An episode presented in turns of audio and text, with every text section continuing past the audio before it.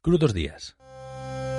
Tengo 37 años, soy agricultor y seguidor de vuestro programa desde tiempos de Radio 3.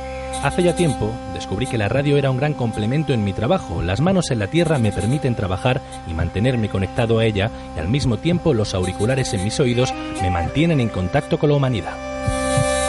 Pero aquí en Cataluña la radio resulta ser un tedioso monocultivo, así que cuando se creó la República Independiente de la Radio no lo pensé dos veces y me hice productor. Me inspiró mucho hace unas semanas la carta de un oyente que suministraba programas de carne cruda a un familiar convaleciente. Así es, vuestro trabajo es tan fabuloso que escapa a la razón consciente. Desde entonces, decidí liberarme de los auriculares que encapsulaban vuestra emisión y dejé que el sonido se extendiera por todas partes. Ahora campan libres por mi huerta vuestros análisis políticos y entrevistas, revolotean cual abejorros vuestras recomendaciones literarias y ahuyentan enfermedades vuestros bocadillos sarcásticos. Gracias por vuestras tres dosis semanales de fertilización sonora. Algunos dirán que es imprudente suministrar carne cruda a mis vegetales ecológicos, que ya vimos qué pasó con las vacas locas. Nada más lejos de la verdad, porque vuestra carne está libre de pecado. Está comprobado que la buena música, las buenas vibraciones y el buen humor estimulan y refuerzan el crecimiento vegetal. Gracias por arriesgar y hacer las cosas de forma diferente, independiente, Gracias por oxigenar la materia orgánica en descomposición de este país. Gracias por estas semillas de resistencia. Permiso para convertirme semanalmente en repetidor silencioso de vuestras ondas, de vuestras buenas ondas, suministrando a mis consumidores hortalizas frescas con regustito a carne cruda. Gracias, toneladas de gracias. Eric.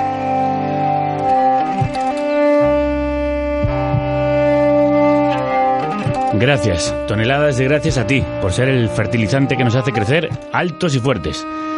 Nos hace muy felices estar regando ahora tus hortalizas y que nos ayudes a plantar estas semillas de resistencia.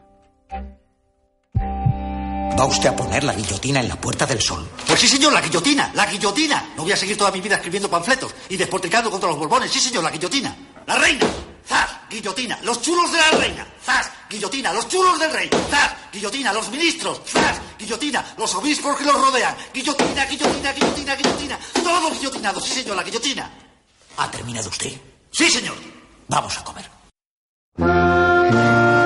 Welcome to Carne, Carne Cru- Cruda, Cruda, the album. Join us for danger, excitement, innovations, and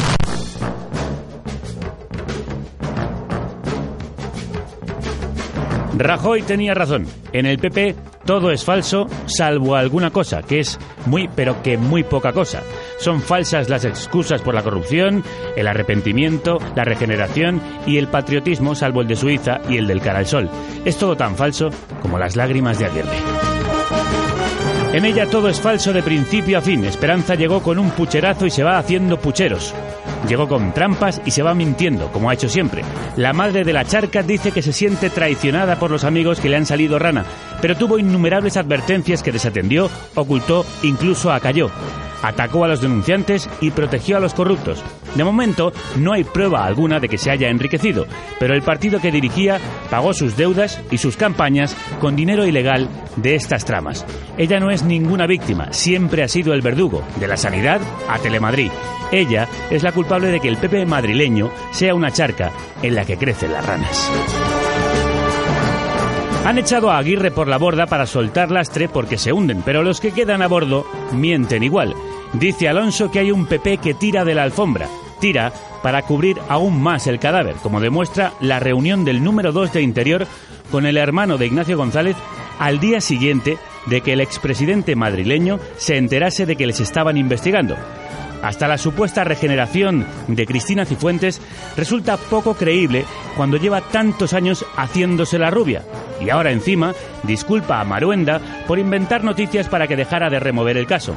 Como ella dice, le va mejor cuando se hace la tonta.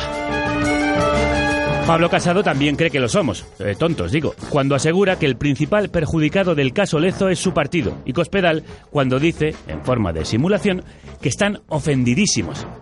Par de cínicos, como Rajoy cuando afirmaba que la Gürtel no es una trama del PP sino contra el PP, falso también. Él y la frase, Lezo y Gürtel son tramas del PP para financiarse y financiar a los amigos. Los ofendidos somos nosotros por su indecencia y su cinismo. Dejen de ofender a nuestra inteligencia. No es creíble que la cúpula del PP ignorase las donaciones millonarias, la financiación ilegal de las campañas, la reforma en B de la sede de Génova, los sobres, los maletines, las comisiones, el alto nivel de vida de los corruptos, las presiones a periodistas y de periodistas, las guerras entre clanes mafiosos, los más de 800 casos aislados. Es imposible que no lo sepan. Quien no está en el ajo tiene que estar al tanto. Quien no se ha enriquecido ha dejado que se enriqueciesen partido, miembros y donantes. Quien no se ha llevado el dinero a las puertas se lo ha llevado en sobres, empezando por el presidente que nombró al tesorero que lo repartía. Si Aguirre dimite por su responsabilidad, Rajoy debería ser el siguiente y Aznar admitir su culpa por lo mismo. Ellos han hundido a este país en la charca. Está claro que el estado del bienestar sería viable si no lo hubiesen saqueado y dilapidado los ladrones. Son como los ladrones de cuerpos de la película Body Snatchers. Entran en nuestras vidas y las vacían como han vaciado las arcas públicas.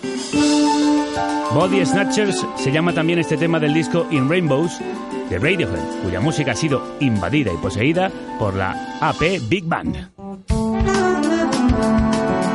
Una orquesta de Madrid que se ha sumido en un proyecto fascinante, el de transformar las canciones del grupo británico en arrebatadoras composiciones de jazz orquestal que te van a volar la cabeza. Si vas a verles este jueves 27 de abril a la Joy Eslava de Madrid. AP Big Band plays Radiohead.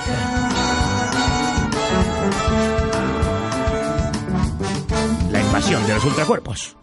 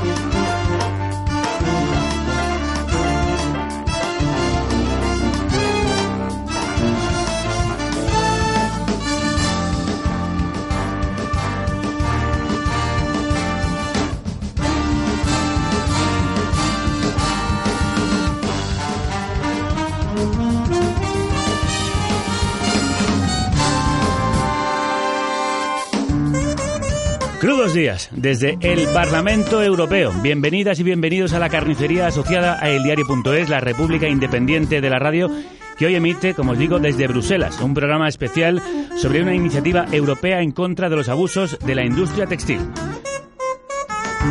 Siempre, llegamos hasta ti a través de más de 30 emisoras nacionales e internacionales FM y online y de nuestra propia web carnecruda.es en la que puedes encontrar todos nuestros contenidos, el blog de opinión, las viñetas de Juan Gallego y los podcasts. Gracias a los productores y productoras que lo hacéis posible y a la colaboración de Yorokobu, la revista creativa para mentes efervescentes.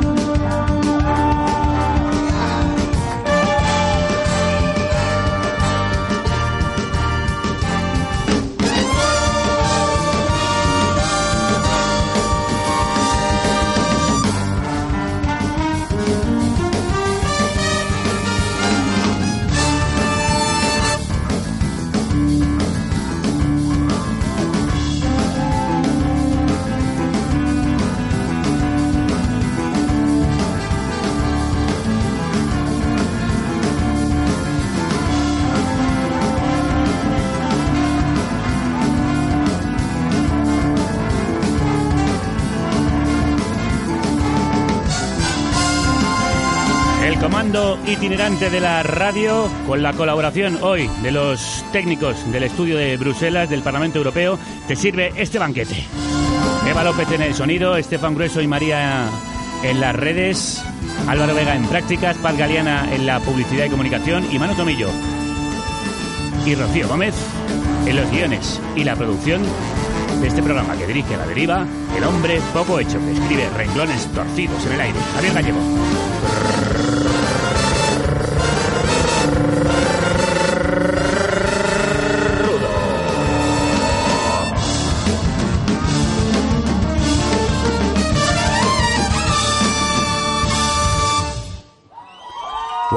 ¡Qué bárbaros! La AP o AP Big Band que este jueves 27 de abril en la sala Joy Eslava tomarán posesión del repertorio de Radiohead y lo pervertirán gozosamente a ritmo de Brutal Jazz, como acabáis de escuchar.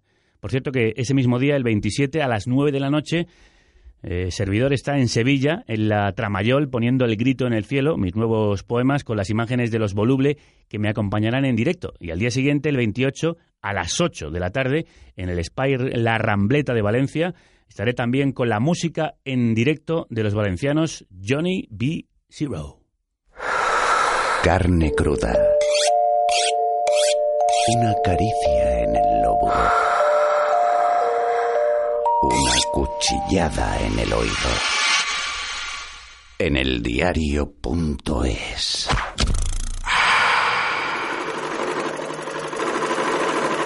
De los tejemanejes de España a los que tejen para vestir a Europa. Hoy también estamos de gira, como os decía, en el estudio de radio del Parlamento Europeo para ofreceros un programa especial sobre otros invasores de cuerpos mucho más destructivos. La industria textil que explota a personas de países pobres para producir más barato y obtener más beneficios. Desnudamos a la industria de la ropa, la ropa al desnudo, la ropa que nos ponemos, la que seguramente ahora llevas puesta. Más del 70% de la ropa que se vende en la Unión Europea se produce en China, Bangladesh, India, Vietnam, Camboya o Indonesia. ¿En qué condiciones laborales?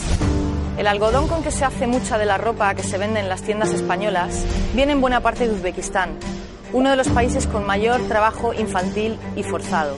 Quizás se tiña en otro país, por ejemplo Marruecos. ¿En qué condiciones de seguridad laboral y medioambiental? Algunas partes de la prenda vienen de otro país. El botón puede ser cosido en una maquila en Honduras. Y así llegamos a una fábrica en Bangladesh como la de Rana Plaza, que se derrumbó en 2013 matando a 1.200 personas. En esa fábrica se hacía ropa para Inditex, Mango, Benetton, Primark o el Corte Inglés. Cuando se intentó buscar qué empresas producían en Rana Plaza, ninguna dio la cara. Se tuvo que buscar entre los escombros etiquetas medio quemadas para saberlo. Y aún así, las empresas matrices dijeron que ellas no tenían nada que ver e intentaron evadir todas las responsabilidades. A partir de entonces, la gente comenzó a tomar conciencia y a exigir justicia. La Comisión Europea dijo que lanzaría una iniciativa para resolver el problema, pero todo se quedó en papel mojado. Hasta ahora, todo podría cambiar a partir de este momento, si Europa quiere. Hoy, en el día que se cumplen cuatro años exactos de esa tragedia del Rana Plaza, se presenta en este Parlamento Europeo una iniciativa que quiere obligar a las empresas a que se responsabilicen de las condiciones de trabajo en toda la cadena de producción, para que desaparezca la explotación atroz y la destrucción del medio ambiente. La eurodiputada de Podemos, Lola Sánchez, es una de las principales impulsoras de esta propuesta contra la explotación en la industria textil. Lola, bienvenida. Hola, muy buenos días. ¿Por qué presentar ahora esta propuesta? Bueno, ¿por qué ahora? ¿Por qué, por qué no antes? Antes Claro, de que hubiera el- pasado eh, el desastre o el crimen de Rana Plaza, ¿no? Y, y no hubieran muerto casi 1.200 personas. Pero ahora creemos que es el momento porque ha pasado el suficiente tiempo en el que la Comisión Europea no ha actuado tal y como ella eh, dijo que iba a hacer, ¿no? Ella dos años después del Rana Plaza se comprometió a, eh, bueno, empezar a legislar sobre este tema eh, debido a la presión social, ¿no? Que, que produjo aquella catástrofe y todavía estamos esperando a que hagan algo. Sí, eh, ¿por qué está tardando tanto en reaccionar Europa? Bueno, Cuatro Europa, años ya de la tragedia de Rana sí, Plaza. Europa muchas veces no es eh, Europa, sí, en general es la Comisión Europea. La Comisión Europea tiene una postura bastante protectora en cuanto a los derechos y los privilegios de las grandes empresas europeas. Eso lo vemos aquí a diario con la firma de acuerdos comerciales y acuerdos de inversión, especialmente con, eh, con estados en vías de desarrollo, en el que lo que hacen es poner alfombras rojas a estas empresas multinacionales, bueno, pues para que allí hagan lo que quieran, básicamente. Y contra esas multinacionales, contra ese lobby que presiona a la Comisión Europea, ¿Quién presenta esta iniciativa y qué pedís? Bueno, esta iniciativa nace de la Comisión de Desarrollo. La Comisión de Desarrollo, tengo que decir que, eh, aunque ya estamos representados todos los grupos, es verdad que los eurodiputados y eurodiputadas que estamos allí, pues tenemos otra sensibilidad, ¿no? Porque estamos más eh, cerca de los problemas, hacemos viajes y misiones eh, a estos estados y muchas veces vemos las condiciones con nuestros propios ojos, ¿no? Entonces, cuando volvemos aquí a Bruselas, tenemos, como decía, una sensibilidad mayor hacia, hacia lo que pasa fuera de nuestras fronteras, ¿no? Y bueno, pues esta propuesta nace, nace de aquí, de la Comisión de Desarrollo, en la que tuve un, amplia, eh, un amplio apoyo y ahora va a la plenaria, en la que parece ser que también va a tener un amplio apoyo. Eh, ¿Se sabe si se va a aprobar la iniciativa? Sí, sí. Bueno, tenemos un compromiso por parte de muchos grupos de que sí va a ser aprobado. Izquierdas y derechas. Izquierdas y derechas, sí. Ha conseguido un consenso. ¿Cómo es esto posible, sí, señor, este es el éxito. titular. Bueno, esto es un éxito, por una parte, de una parte de éxito político, por así decirlo, ¿no? del trabajo que hemos realizado aquí dentro, eh, pero especialmente de la sociedad civil, de las organizaciones de la sociedad civil, ONGs y muchísima gente que trabaja, bueno, pues para dar a conocer las condiciones en las que se fabrica nuestra ropa y que han seguido presionando y presionando desde antes y desde después de lo de Rana Plaza. Bueno, un éxito también sorteando las presiones de esa industria. Totalmente. Lo que pasa que bueno ha habido eh, casos curiosos como por ejemplo bueno uno de los primeros lobbies que vino a vernos cuando, que vino a vernos cuando lanzamos esta iniciativa era un lobby de empresas pequeñas empresas europeas y venían un poco asustados no venían a presionarnos a decirnos que no pidiéramos mucho porque lo estaban pasando mal pues porque hay una competencia desleal enorme no entre las empresas que fabrican solamente en suelo europeo y las que lo externalizan hacia afuera y cuando le enseñamos eh, el borrador que teníamos bueno pues esta esta persona, este lobista, se fue de la oficina tremendamente contento ¿no? con lo que estábamos haciendo y hemos recibido el apoyo de este lobby. O sea que no solo estáis defendiendo los derechos laborales de esas personas que trabajan fuera de Europa, sino también a esa pequeña industria local que lucha por sobrevivir frente a las grandes. Claro, y que hace las cosas bien, ¿no? Que paga los salarios dignos, eh, con unas condiciones laborales dignas, que paga sus impuestos en territorio europeo etcétera. En el informe de la iniciativa que presentáis hoy y se vota mañana, recordáis que el comercio mundial en el sector de la confección representa más de 2,86 billones de euros y da empleo a más de 75 millones de personas, tres cuartas partes de las cuales son mujeres. La cadena de suministro del sector de la confección se encuentra entre las que más riesgo tienen de que se produzcan violaciones de los derechos humanos y de la dignidad de las personas. Y exigís a la Comisión Europea que se comprometa de forma activa y eficaz a poner fin a las persistentes violaciones de los derechos humanos que se producen a lo largo de esta cadena de suministro. Arne Lietz es miembro de la Comisión de Desarrollo, eurodiputado alemán del Partido Socialista y otro de los impulsores de esta iniciativa. Arne, bienvenido. Welcome. Hello, thank you very much. It's a pleasure to have you here. Es un placer tenerle aquí con nosotros. ¿Es muy ambiciosa esta, esta iniciativa? Me parece que es absolutamente uh, necesaria. Uh, como dijo Lola Sánchez, el Comité de Desarrollo votó a favor de que se uh, establecieran normas vinculantes. Para mí, como parlamentario alemán, es muy interesante que hay una iniciativa parecida en Alemania. El primer discurso en el Parlamento Europeo dije que esto había que plantearlo a nivel europeo, porque como dijo Lola, este tema tiene que ser un tema europeo. El comercio es un tema europeo. Así que trade uh, situations to I the European table. Llevar las situaciones comerciales a la mesa europea para que se entiendan y esperamos tener muchísimo éxito para que haya una iniciativa mucho mayor. ¿no? Las iniciativas nacionales no son suficientes. Y eh, lo que se dijo antes, ¿no? ahora es muy importante que la Comisión Europea empiece a actuar. ¿no? Se nos ha dicho que hay una iniciativa sobre, eh, sobre la confección y que no ha salido adelante porque sí hay cuestiones muy complejas entran en, juego. Las empresas, evidentemente, siempre prefieren eh, no tener estas complicaciones, pero otras, eh, hay empresas que sí, que quieren que se hagan cosas, porque ven al futuro, ¿no? Y algunas eh, empresas que apoyan la sostenibilidad al 100%. Hay que buscar otras formas de hacer las cosas también, las compras y licitaciones públicas. Ahí también se podrían involucrar todos los que son las compras públicas para obligar a las empresas textiles a que muevan de por su posición, que cambien. Arne, ¿y se puede conseguir a través de la legislación que las marcas de ropa controlen todo el proceso para que no haya violaciones de derechos humanos? ¿Se puede hacer efectivo?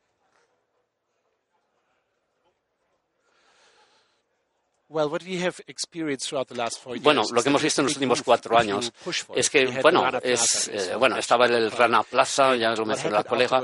Lo que ocurrió después es que, bueno, a través de las empresas intentaron crear una serie de normas, por ejemplo, para proteger a los trabajadores eh, contra los incendios o por eh, situaciones de incapacitación, en fin, para trabajar en un lugar seguro, por lo menos.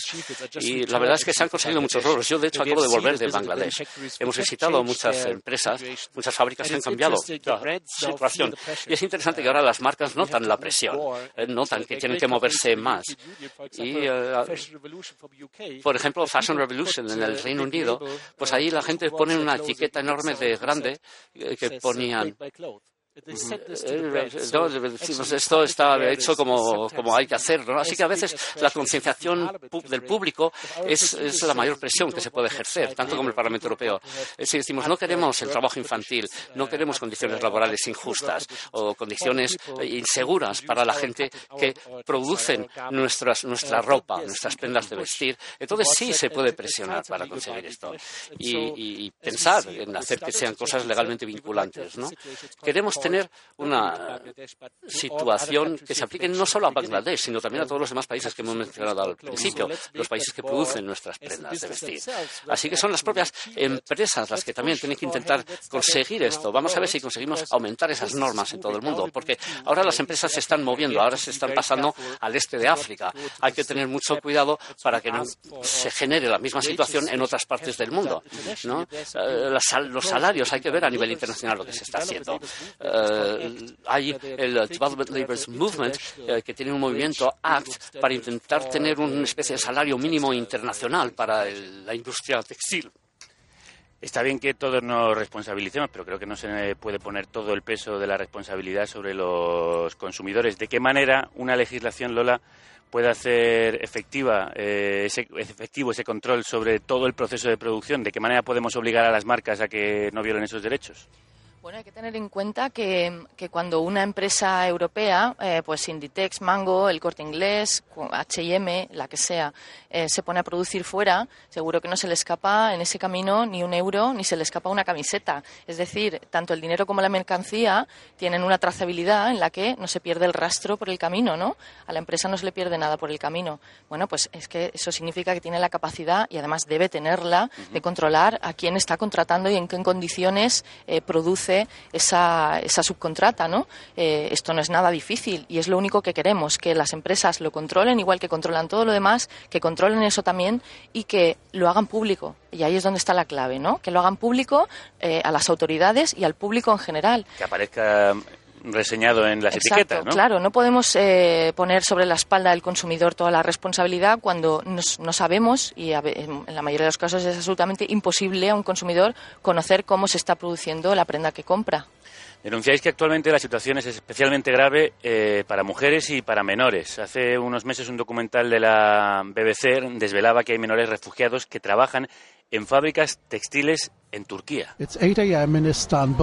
Son las 8 de la mañana en Estambul y los refugiados sirios están esperando para ser seleccionados.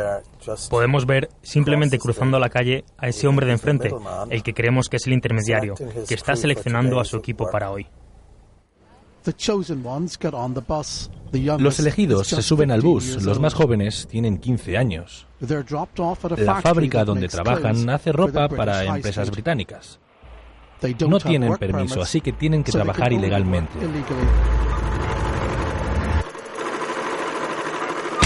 Arné, resulta paradójico que la misma Europa que les niega el refugio vaya a velar por sus derechos como trabajadores explotados en esos países a los que les hemos expulsado, como Turquía.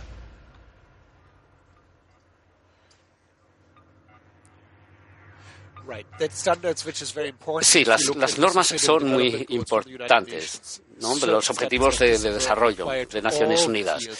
Esto se debe aplicar a, todos los campos, todos los países. En ese informe también señala que no solo en Turquía, sino también en otros países europeos las normas son muy bajas. También si consideramos estados balcánicos, los países de Europa del Este, pero incluso también en Italia eh, hay casos de este tipo. Así que tenemos que hacer frente a esta cuestión en todos los lugares del mundo. Y la OCDE, nuestra organización internacional, ha elaborado nuevas normas para el calzado y para el textil y eh, y la confección, estas normas se empezaron a preparar en febrero y dijimos que esas normas habría que aplicarlas a nivel mundial. Allá donde, donde procedan nuestras prendas de vestir, habría que exigir que se cumplieran esas normas de la OCDE. Eso es importante. ¿no? También es sorprendente que la Comisión no aproveche este hecho, porque esas normas es un proceso legal que llevó dos años de preparación, se ha acordado con empresas, con, con los sindicatos de trabajadores. Así que, ¿por qué no hacemos estas normas la base jurídica? ¿Eh? No voluntariamente, porque no funciona para las empresas, pero ¿eh? que las empresas sepan que eso es un marco que, dentro del cual tienen que actuar. Así que, bueno, las normas de la OCDE son importantes y la cuestión de, Turquía, de Bangladesh o incluso en los países europeos, pues también a veces fracasan. y sobre todo cuando hablamos de salarios y salarios para las mujeres. Sí, pero estamos viendo, y reinsisto, que es una política paradójica, la de Europa expulsando a refugiados y luego aquí la Comisión de Desarrollo tratando de proteger los derechos laborales de esos refugiados expulsados que están siendo utilizados como mano de obra, ¿verdad, Lola? Sí, es una bueno, es el comportamiento que yo llevo viendo desde esquizofrénico que de Europa. Totalmente esquizofrénico, ¿no? Yo pertenezco a la Comisión de Desarrollo y a la de Comercio Internacional y pueden verse como las dos caras de una moneda, las dos caras de la Comisión Europea, teniendo en cuenta que eh, la Unión Europea es el primer donante en ayuda al desarrollo del mundo eh, con más de 80.000 millones eh, de euros para cinco años, pero por otro lado, en la Comisión de Comercio Internacional, pues es lo que comentaba antes, ¿no? que lo que se intenta es eh, poner, abrir las puertas al libre mercado de nuestras grandes empresas en estos terceros países, especialmente allá donde se encuentran los recursos naturales. ¿no? El textil no es un recurso natural, así que las fábricas pueden moverse de un estado a otro y por eso es tan importante una legislación europea que, teniendo en cuenta que el mercado europeo es de los más grandes del mundo en consumición de, de textil, eh, bueno, pues pongamos en las fronteras estos límites ¿no? y estas condiciones a nuestras propias empresas. Es que son nuestras, es que es nuestra responsabilidad. Se presenta la iniciativa, que me dices que va a ser aprobada, y qué camino tiene que seguir y cuándo esto se, se, se verá realmente materializado. Bueno, pues eh, mañana será votado en el Pleno del Parlamento. Eh, como decía, esperemos que con una amplísima mayoría. Tenemos al Grupo de los Liberales y el Grupo Popular eh, dentro, cosa que ha sido todo un éxito. Y yo de verdad agradezco públicamente todo el trabajo que ha hecho Arne y sus compañeros del Grupo Socialista, porque gracias a esta pequeña alianza que hemos hecho también con los Verdes, pues hemos conseguido torcer el, el brazo de los grupos que siempre son más reticentes a controlar las empresas. Entonces, cuando se apruebe mañana, esto manda un mensaje alto y claro a la Comisión Europea. Eh, la Comisión Europea ya no puede hacer oídos sordos y no tiene más remedio que ponerse a trabajar. Pero ponerse a trabajar no es volver a sacar unas medidas voluntarias ni unas recomendaciones, no. Lo que toca ahora es sacar una ley, porque con la esclavitud se acaba con leyes, no se acaba con la voluntariedad de las empresas. ¿Y para cuándo, hablando de plazos, podría verse esto en marcha? ¿Para cuándo? Pues no tengo ni idea, porque la Comisión Europea, bueno, pues a ver ahora eh, qué prisas eh, se da en esto. Desde luego nosotros consideramos que cada día es clave porque cada día se repiten ranaplazas por todo el mundo, ¿no? Aunque, aunque sean invisibles y silenciosos. Eh, pero bueno, yo me gustaría que antes de que termine esta legislatura tengamos ya una respuesta de la Comisión Europea y nos pongamos a trabajar en el Parlamento Europeo de nuevo, pero ya con una ley en la mano. Cuatro años han pasado de la tragedia de Rana Plaza, son muchos años, son demasiados demasiados. Las cosas siempre van demasiado despacio en Palacio cuando hablamos de estas cuestiones, pero le deseamos muchísima suerte a todos los que habéis eh, propuesto esta iniciativa. Lola Sánchez, eurodiputada de Podemos, Arne Litz, eurodiputado alemán del Partido Socialista. Muchísimas gracias a los dos y muchísima suerte. Muchísimas gracias. Os despido con una canción de Lila Downs sobre las pésimas condiciones de trabajo de las mujeres y niñas que trabajan en las maquilas, los talleres de montaje de países latinoamericanos donde se cobra poco y se trabaja mucho en las peores condiciones. Desde temprano la niña reza para que su día no sea tan largo y con la luz de madrugada hace limpieza de sus encargos Cierra los ojos para no mirarse. En el espejo se va notando.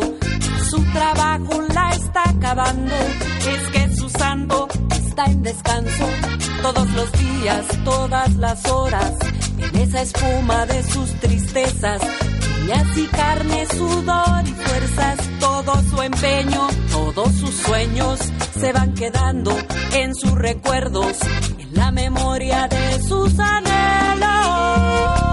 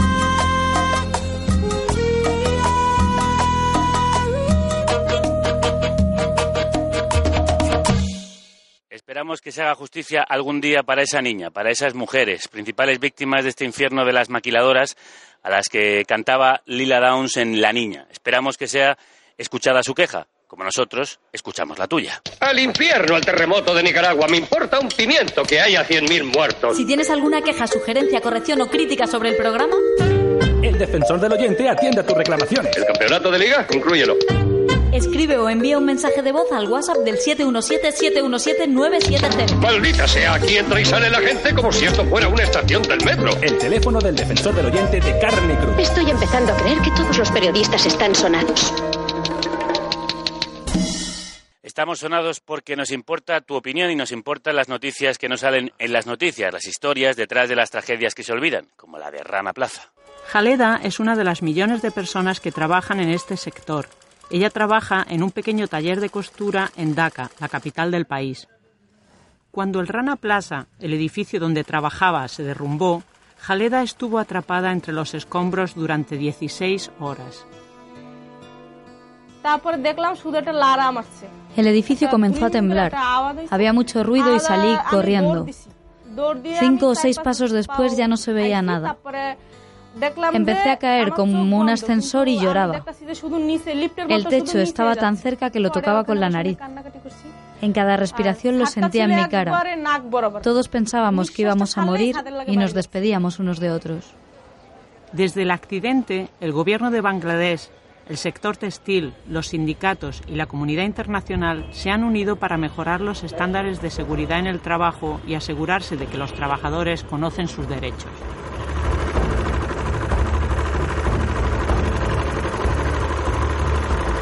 Seguimos en el Parlamento Europeo en Bruselas. Hemos hablado de la iniciativa legislativa que hoy se presenta para garantizar el respeto a los derechos humanos en los talleres textiles.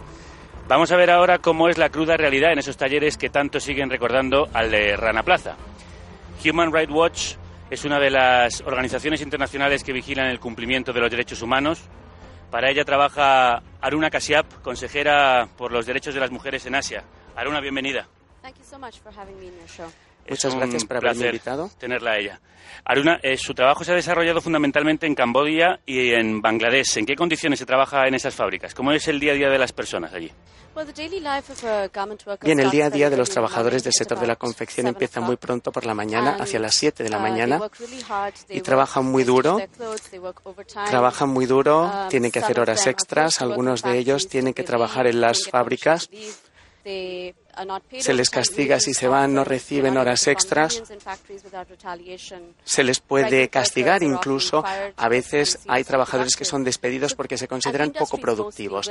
Y este sector hay que entender que está compuesto por mujeres sobre todo, que tienen muchos desafíos en este sector. ¿Cuáles son esos desafíos? Uno de los principales desafíos, uno de los modos en los que los trabajadores y trabajadoras pueden empoderarse es reunirse, asociarse en sindicatos, que les permite plantear una voz unida y negociar sus derechos en las fábricas. Y los principales retos en los países en los que trabajamos es que las fábricas castigan o no permiten a los trabajadores que se sindicalicen, que se sumen al sindicato que elijan. Ese es uno de los factores clave que impide que los trabajadores defiendan sus derechos. ¿Y las empresas son transparentes en sus prácticas? ¿Os dejan ver qué es lo que hacen cómo se comportan? Lo bueno es que la transparencia ha llegado y ya no se irá. Es una tendencia creciente en este sector. Hay 29 empresas a finales del año pasado que habían publicado ya los nombres de las fábricas y las ubicaciones de dichas fábricas. Pero seguimos teniendo muchas empresas, tres grandes españolas, Inditex, Mango, que no publican los nombres y las ubicaciones de sus fábricas, lo cual es un verdadero problema, porque los trabajadores de esas fábricas, cuando hay violaciones de los derechos laborales, no pueden alertar directamente a esas empresas y no se pueden resolver inmediatamente. Para mejorar esas condiciones también trabaja mm, la campaña Ropa Limpia, Clean Clothes Campaign, con eh, quien colabora Ben Van Pepper Straete, es abogado de esta red internacional para la mejora de las condiciones de trabajo en la industria global de confección. Ben, bienvenido, welcome. Muchas gracias, gracias por la invitación. ¿Qué hacéis en Clean Clothes Campaign? Básicamente, la campaña de ropa limpia es una red mundial de 250 sindicatos, grupos de derechos laborales, organizaciones de consumidores de todo el planeta. E intentamos hacer una campaña, abogar por mejores condiciones en las empresas, en las fábricas, en los talleres, en el sector de la confección. Intentamos obligar a las empresas del sector en el mundo occidental, en los países de consumo, para que asuman su responsabilidad. Y al mismo tiempo pedimos a los gobiernos, tanto los países de producción como los de consumo, que legislen para obligar a que las fábricas y las marcas respeten los derechos básicos. ¿Y de qué manera les podéis obligar o les presionáis? Bueno, no es fácil. Hay distintos modos. Intentamos siempre ser creativos y usar nuestra imaginación. Cada marca tiene distintos motivos que hacen que se muevan. Hay distintas formas de presionar a una empresa. Si una empresa tiene un accionista mayoritario de una única persona, no es lo mismo que si hay un abanico muy amplio de accionistas, una base más amplia, o si hay una empresa que dice que es muy ética y ese principio ético lo hace parte de su marca, es más fácil presionarla comparado con una empresa que admite directamente que los bajos salarios son parte del motivo que hace que su ropa sea más barata. Para el alemán medio, por poner un ejemplo, que es lo que hace una empresa allí, precisamente en Alemania. Aruna, eh, has trabajado mucho tiempo en Bangladesh, donde estaba el taller de Rana Plaza. Mm, En estos últimos cuatro años, ¿han mejorado mucho las condiciones? ¿Han cambiado en algo? Justo después de la tragedia del derrumbe del edificio, hubo una llamada de atención a muchas empresas. 250 empresas se reunieron para firmar un acuerdo vinculante de seguridad en edificios. Lo que ha hecho ese acuerdo ha mejorado la situación en bastantes de las fábricas cubiertas por dicho acuerdo. Pero la cuestión estructural y de incendios no es el único problema. Hay problemas salariales, hay problemas de horas extras obligatorias, imposibilidad de afiliarse a sindicatos. Y esos problemas han empeorado, sobre todo cuando castigan al trabajador por afiliarse a un sindicato. Oímos continuamente que las fábricas despiden a trabajadores que quieren fundar un sindicato o afiliarse. Han sido apaleados, por ejemplo, porque han querido hacer oír su voz para negociar sus derechos. Ahí no ha mejorado nada la situación y, lógicamente, nos preocupa. Y ahí retomamos la cuestión de la transparencia. Nosotros pensamos que la transparencia no es una solución de la noche a la mañana. No va a resolver todos los problemas del sector, pero sí es un paso muy importante que las empresas pueden dar si se toman de verdad en serio los derechos laborales en la cadena de suministro. Esa represión que me estás contando a los trabajadores que se asocian es una forma que tienen los gobiernos locales de responder a las presiones de las marcas de ropa? Sí, hay dos elementos que tener en cuenta. Lo que pueden hacer las marcas internacionales y lo que puede hacer el gobierno de Bangladesh. El gobierno de Bangladesh Sabrán ustedes que la Unión Europea firmó con dicho gobierno el pacto de sostenibilidad y el gobierno del país se comprometió a mejorar las leyes laborales, eliminar los obstáculos para afiliación a sindicatos y eso no se ha hecho. Por tanto, el gobierno de Bangladesh sí que podría hacer mucho y debería tomar más liderazgo. El modo en el que se perciben los sindicatos es como problemáticos, generadores de problemas, pero no lo son. Pueden tener un enfoque más progresista en Bangladesh a las relaciones laborales. Lo que deberían hacer las marcas, las multinacionales, una de las cosas que pueden hacer es progresar porque se va a renegociar este acuerdo. Bueno, pues una forma de garantizar que si un trabajador se sindicaliza sería ampliar el acuerdo con libertad de asociación incluida en el acuerdo también. La campaña Ropa Limpia elaboró en 2016 un estudio que hacía balance sobre lo ocurrido tras el derrumbe del Rana Plaza. De 41 personas acusadas, solo el dueño del Rana Plaza y un inspector del edificio están entre rejas. H&M, uno de los gigantes mundiales de la distribución de moda, es la mayor compradora de ropa confeccionada en Bangladesh. Cuenta con 229 fábricas proveedoras de ropa y fue la primera compañía que firmó el acuerdo para la seguridad en edificios y contra incendios en el país asiático. Se sumaron 200 marcas, distribuidores e importadores. Inditex contribuyó con 1,63 millones de dólares al fondo global de 30 millones que el año pasado se logró cubrir para compensar a las víctimas. Benetton, por su parte, puso 1,1 millones. ICEA 1. Mango, El Corte Inglés, Gap, Walmart Bon Marché, y H&M también han destinado dinero, pero no han hecho público cuánto. Sogel Rana, el dueño del edificio derrumbado y los propietarios de las cinco fábricas individuales no han hecho aportación alguna al fondo.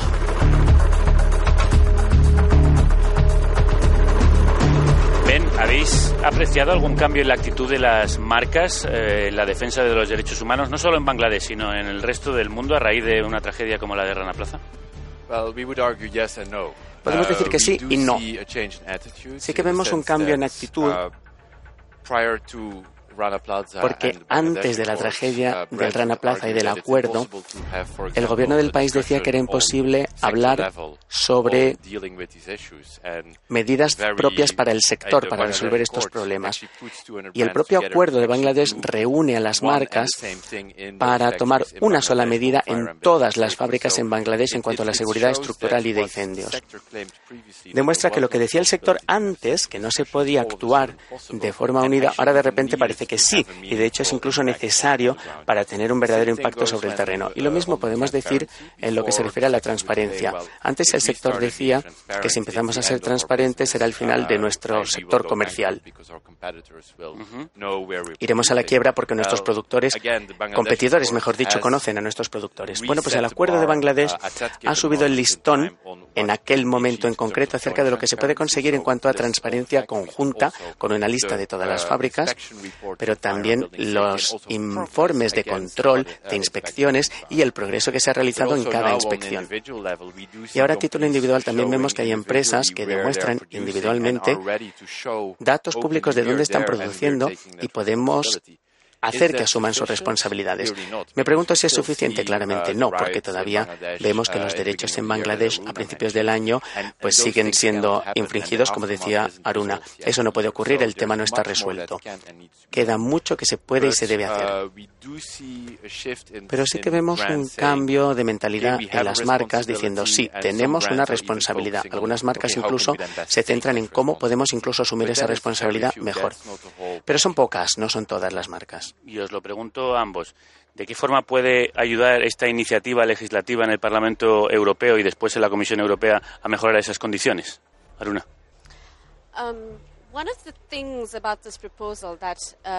Una de las características de esta propuesta que tendría que introducir la Comisión serían medidas vinculantes que se apliquen en todos los países, con una serie de pilares importantes. Primero, transparencia y trazabilidad, después, libertad de asociación. Son los dos pilares que impulsan el cumplimiento del respeto de los derechos humanos y laborales. Espero que la Unión Europea legisle al respecto y no sean simplemente recomendaciones. ¿Ven? Sí, yo creo que la ventaja de la legislación, de esta propuesta, y esperamos que la Comisión Europea la retome, es que da claridad y uniformidad ya no tiene que ser cada empresa suelta la que decida por sí misma si quieren hacer lo correcto o si le presiona la campaña de ropa limpia. No, sería algo dirigido a todos, independientemente de la presión, de si están bajo la lupa o no. Y también estaremos hablando de un mismo nivel mínimo. Está hablando de básicamente respetar los derechos humanos fundamentales como el derecho de que los trabajadores puedan sumarse a un sindicato de su elección. Eso debe ser igual para todas las empresas. No puede elegirse ya si hay una legislación uniforme.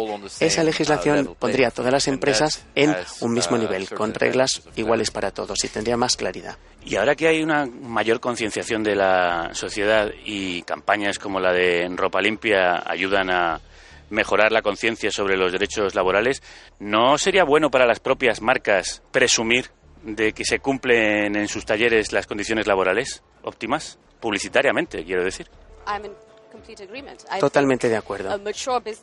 Yo creo que una empresa madura que se comprometa a ser una empresa ética siempre va a querer publicar las ubicaciones de sus fábricas porque eso quiere decir que asume la responsabilidad de esas fábricas y garantizan que los trabajadores de esas fábricas tengan las mejores oportunidades para poder informar de cualquier violación a través de abogados, por ejemplo. Es decir, que si una marca se fía de su propio sistema y si hay suficientes controles, no tienen nada que temer. Yo creo que esa es buena publicidad. Deben publicar esos datos y asumir la responsabilidad de sus fábricas. Pues gracias a Human Rights Watch por presionar eh, para que haya mayor transparencia. Gracias a Aruna Kashyap, consultora de mm, esta eh, ONG por estar aquí con nosotros y a Ben Van Pepper Straite, abogado de la Oficina Internacional de Campaña Ropa Limpia, también por acompañarnos. Muchísimas gracias a los dos. Thanks very much. Vamos con otro tema que habla de nuestro tema de hoy. Aquí están los hijos de Aguirre, Sons of Aguirre, que deben de estar muy afectados por la marcha de su madre. Y en esta canción hablan de los talleres textiles inhumanos y la ropa hecha con trabajo esclavo, entre otros sinfín de formas de explotación contra las que arremeten en Vete a Cuba. Mira, demócrata y rapero, gran maestre del orden suprema de Jaime Ballesteros, amor al clero, al Pokémon pepero, viva Charmander pero, quemando rojos de Podemos, perro flautas paquidermos, violentos con capucha, huele esa mierda etarra, necesitas una ducha, así que escucha trucha, aquí todos heteros, la homosexualidad Mariano, llévala en secreto, estate quieto, Willy Let es tu maestro, hacen falta periodistas como Inda, como Alfonso Merlos, aquí enseñamos a comerlos, los escrotos, los chicos del maíz, basura roja, viva Alfonso Rojo, súbete a mi nave, volvamos al 39, yo seré tu Franco, tú serás mi breve, Aznar me supo a poco, Gallardón se quedó corto, escuchad mi lema infieles, aborta el aborto, el comunismo es terrorismo, bancarrota, la izquierda es como el Córdoba, derrota tras derrota, Artur Mar es otro idiota, una limaña, no nos engañan, no, murciano pertenece a España, soy como una bala, fan de mamis, bala y dalas, lo de rato fue una chiquillada. Me gusta Risto, Jesucristo, los ministros, tu peide, no soy muy listo, pero insisto, sigo invicto en el poder, soy un burgués, patrofi, la Inditex, ya que esta camiseta la han bordado tres bebés de Bangladesh. Y a mí que tu sudor es mi chalet, ya lo sé, no es el Che referente, el referente es Juan Rosell, COE, Willy. El feminismo un fracaso evidente, vende más la Esteban que Virginie Despentes, se siente ah, haber ganado la guerra. Esto es España, no te gusta, vete a Cuba, Aquí siempre ganamos, la derecha nunca quiebra y si todo sale mal siempre nos queda Albert Rivera. Albert Rivera.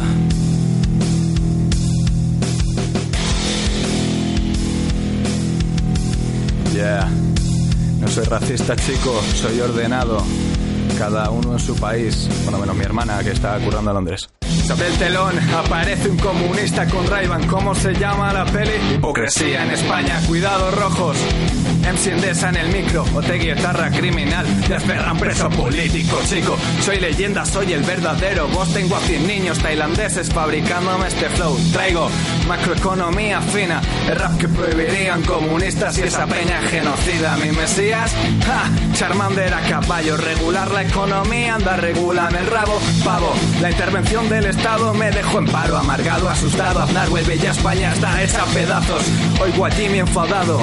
Atención que Digimon pretende romper el mercado. Garurumon, puto keynesiano. Que la mano invisible se sienta libre de hacerme un esclavo. Que alguien me gobierne, que alguien me soborne. Tú tienes a Galeano, yo a Bertín Osborne. Conforme con este mundo de mierda, soy el winner, tú eres loser y en mi nube Hitler es de izquierdas. No tengo barrio chato, tengo club de golf, tengo swag, tengo compás. Más Hayek, más Bomises, menos más. Sí señor, adoremos al esquirol, soy el apóstol español. Privaticemos el sol, moreno. A 20 euros por cabeza, libre empresa, a ti te patrocina Cuba, a mí me patrocina Endesa. Ah, claro que sí, joder, a ver si me explico.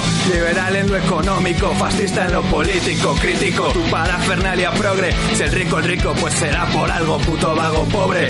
Yo el champán pa' ti las birras, a ti el costo, a mí las pilas. Que me hablas de plusvalía, puto rojo genocida. Vete a Cuba para cuello seta. Mamis balas, mi musa, tu jami del Che, apesta. ¡Puto rojo! Con el sarcasmo que les caracteriza, Sons of Aguirre han llamado al disco Si es legal, es ético. Si no fuera ético, sería ilegal. Frase que podríamos poner en boca de cualquier cínico que explota a trabajadores y destruye el medio ambiente. De ese tipo de cínicos estamos hablando hoy en Carne Cruda. Ahora somos más virales que nunca. Arroba carne cruda radio. Más virulentos, sin cabe. Facebook.com barra carne cruda 2.0. Déjate contagiar por el virus de la radio libre. Carnecruda.es Pero ante este panorama tan desolador que estamos dibujando, hay movimientos y alternativas a la explotación en la industria textil y la moda. En el programa que Salvados dedicó a las verdaderas fashion victims, las verdaderas víctimas de la moda, conocimos a María Almazán, una ingeniera del textil que después de ver barbaridades en sus inspecciones por el mundo para grandes marcas, decidió montar una fábrica al margen. El camino es intentar que haya una manera de que la industria vaya cambiando poco a poco, dentro de nuestras posibilidades, que somos pequeños en relación a, un, a, una, una industria gigante. ¿no? Y lo que nosotros hacemos es que haya esa opción.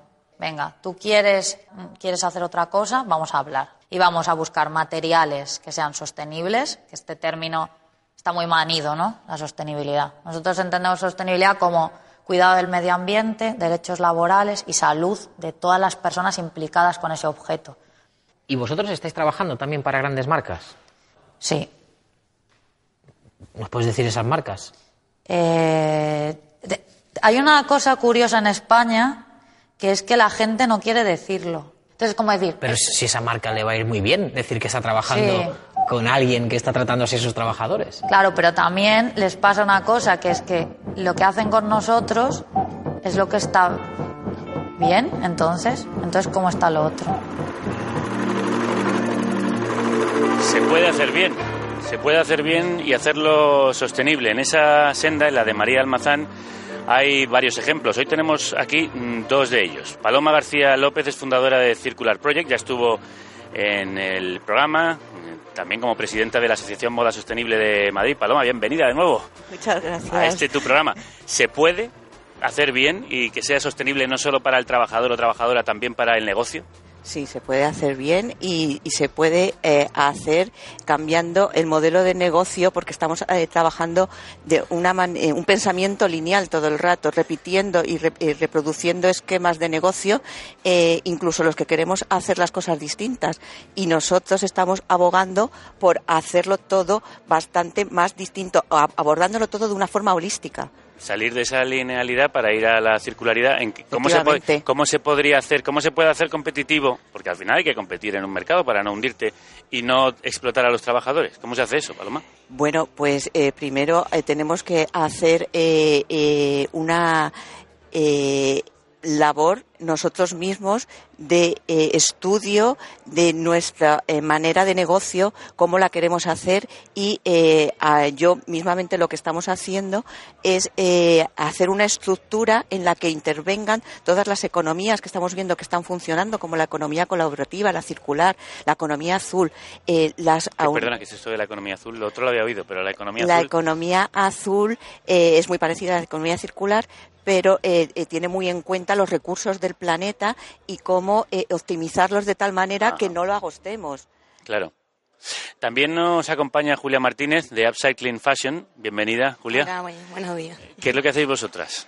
Pues lo que hago yo, precisamente. Yo soy la diseñadora de, de esta marca de moda sostenible. Yo hago upcycling, que es un término que en inglés eh, se utiliza para designar prendas que, bueno, la gente tira y luego yo las reutilizo, ¿no? Es como... mm, Eh, activar el ciclo es el upcycling. Ah, vale, reciclaje a- también de ropa, Sí, ¿no? reciclar. Y bueno, en mi caso yo trabajo con el upcycling. eh, estoy, eh, estoy sola ahora mismo, o sea que yo hago el diseño, la confección, todo. Y, pero bueno, me gustaría de cara al futuro pues crear ya con otras personas eh, un trabajo conjunto con modistas, con patronistas de manera local Claro. para también crear empleo en mi, en mi región, que yo estoy en Murcia Ajá. y trabajar por, por la moda sostenible y por una moda diferente. Claro, escuchábamos el ejemplo de María Almazán, que ha montado un taller donde trabajan un grupo de mujeres eh, en, en condiciones óptimas, en condiciones, eh, bueno, mínimas, las, las dignas del trabajo.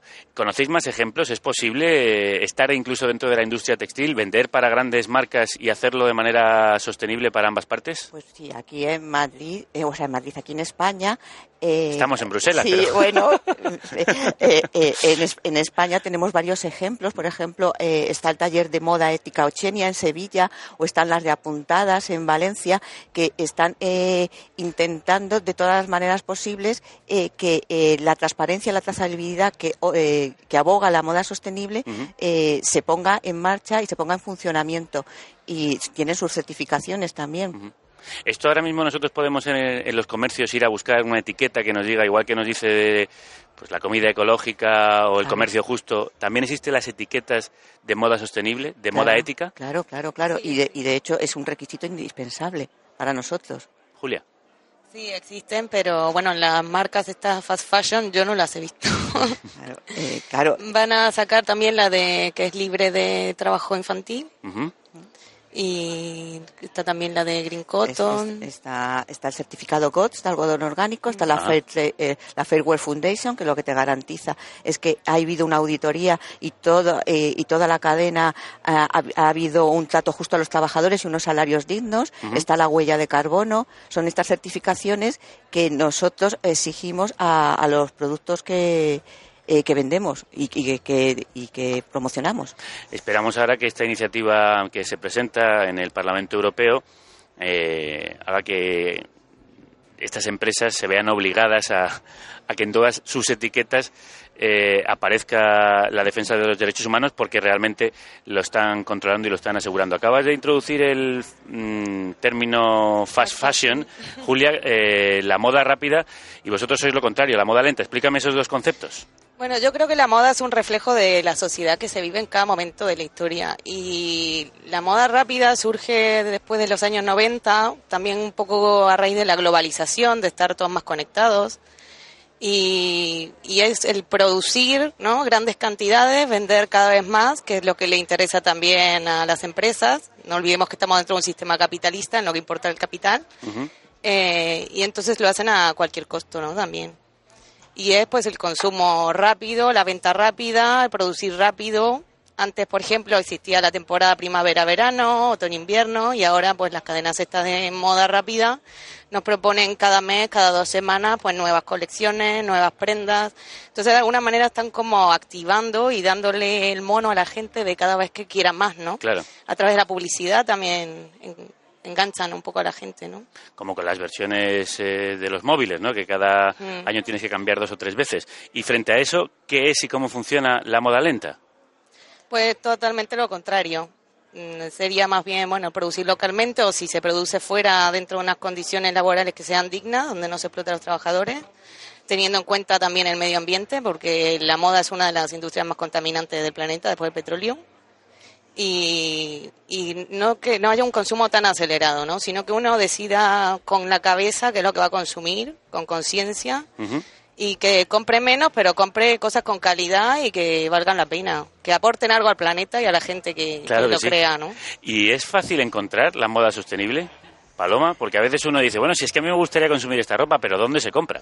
Claro, eh, ahora mismo no, no es nada fácil. Es decir, eh, en Madrid eh, hay muy pocas opciones. ¿Y fuera de Madrid? Eh, te cuento, muchas menos, supongo. Fuera de Madrid muy- cada vez hay más, cada vez hay más acciones. El problema es eh, que son eh, proyectos que salen con mucha dificultad, eh, que, eh, que, tien- eh, que tienden a hacerlo de un modo eh, muy casero.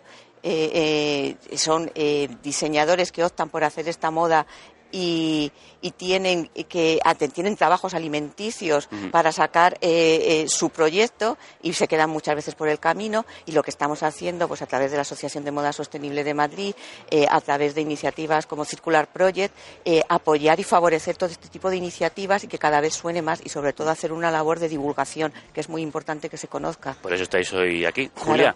Y ante esta mayor concienciación que evidentemente hay en el público, ¿no estáis notando eh, las trabajadoras, las diseñadoras y los diseñadores como tú que hay una mayor demanda? Sí, hay una mayor demanda de la gente porque ahora también hay más acceso a la información, cosa que antes la gente está más concienciada, yo creo en general, no solo en la moda, porque el mundo pues lo tenemos como lo tenemos, el cambio climático, los problemas también sociales, laborales, entonces la gente está más concienciada con las cosas, ¿no? Y bueno, yo creo que en España es más difícil porque es algo nuevo, pero por Sí. ejemplo hay otros países de Europa que ya llevan años. En Inglaterra el upcycling, por ejemplo, es algo que lleva mucho tiempo, hay muchas tiendas y hay marcas que ya son consolidadas y muy conocidas a nivel mundial. Ujú. A ver, ¿Dónde hay que poner el foco de la responsabilidad? ¿En el consumidor o, el o donde hay que realmente presionar es a las marcas como hace la iniciativa que hoy se presenta en el Parlamento Europeo? Yo, yo creo que a las dos. Pero el principal es el consumidor porque es el que, en definitiva con su consumo el que apoya o apuesta por una marca o por otra. Si a ti no te compran, tu negocio cierra. Entonces el consumidor tiene un peso muy importante. Bueno, lo importante aquí es hacerle ver al consumidor el enorme poder que tiene, eh, tiene más poder como consumidor que como votante, donde pone, claro, nos están tomando el pulso constantemente eh, con nuestras tarjetas de crédito, con nuestros móviles, saben ca- cada, movimiento que hacemos y donde ponemos el dinero y donde el po- ponemos el dinero es donde van todas las grandes eh, eh, campañas de marketing todo y, y nos cogen ahí el aire y entonces, desde eh, iniciativas como las nuestras, lo que estamos haciendo es hacerle ver al consumidor que el cambio va a venir de nosotros. Eh, hay campañas muy fuertes en este sentido para que eh, se sepa. No Coster, por ejemplo, hi- hicieron una campaña muy fuerte para que eh, los consumidores eh, supieran, y, se- y seguimos apoyándolo, supieran que si nosotros dejamos de consumir en, en un sitio, hacemos mucha pupa y si llevamos nuestro dinero a iniciativas como las nuestras, pues eh, eh, haremos un gran favor a- a- al planeta y a los derechos humanos. Iniciativas como Upcycling Fashion, a la que pertenece, que es Julia Martínez, y Circular Project, eh, fundada por Paloma García López, que también es la presidenta de la Asociación de Moda Sostenible de Madrid. Muchísimas gracias a las dos. Me voy a quedar con eso. Tenemos más poder como consumidores, por triste que parezca, que como ciudadanos. Por lo menos aprovechemos eso que es una desventaja como una ventaja. Muchísimas gracias. Nada, vosotros, gracias. Frente a la moda rápida que nos consume, la moda lenta que nos viste, frente a la producción en cadena que explota, el trabajo pausado de las tejedoras. A ellas, este programa y esta canción de Cristina Rosenbinge, La Tejedora, que abría su disco Lo Nuestro. Lo nuestro es que no necesitamos tanta ropa de usar y tirar, no necesitamos tanta ropa que usa y tira a las personas, necesitamos marcas que las respeten y gobiernos que las obliguen a respetar. No queremos que nuestro alto nivel de vida sea el resultado de su alto nivel de muerte.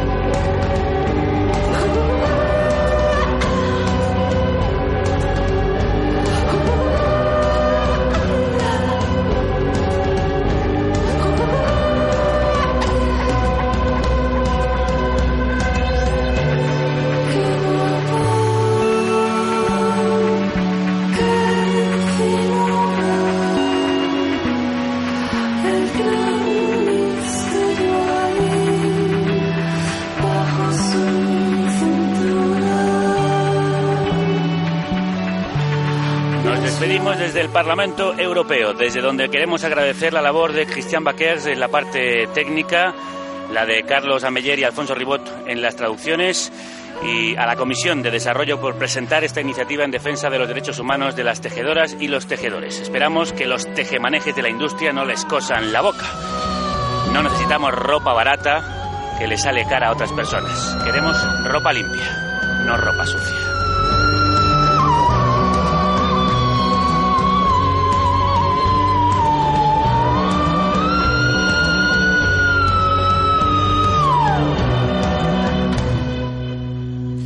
No queremos tener que oír un grito desgarrado como el desgarro del tejido, como este grito de Cristina Rosenbink.